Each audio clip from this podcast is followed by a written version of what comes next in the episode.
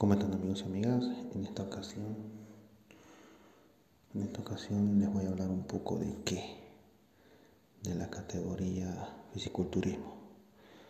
¿Qué es lo que se busca ahí? Se busca de todo, que haya simetría, que el físico esté bien completo, tanto arriba como de abajo, y que sea bien simétrico.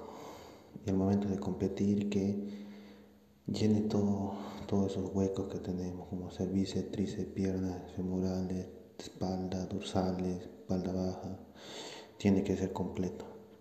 Ya que si no es así, pues siempre te va a terminar de tercero o de último, depende de cuántos son.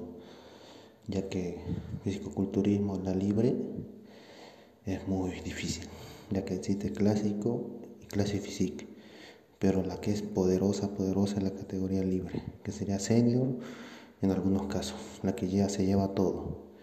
Y es algo muy difícil, que los atletas deben prepararse al 100%. No sé, porque yo soy un atleta y siempre compito en esas categorías. Y bueno, si quieren llegar a esa categoría tienen que ser completos en todo, volumen, tamaño, marcación, todo, simetría, todo. Así que ya saben, espero que les guste, nos vemos.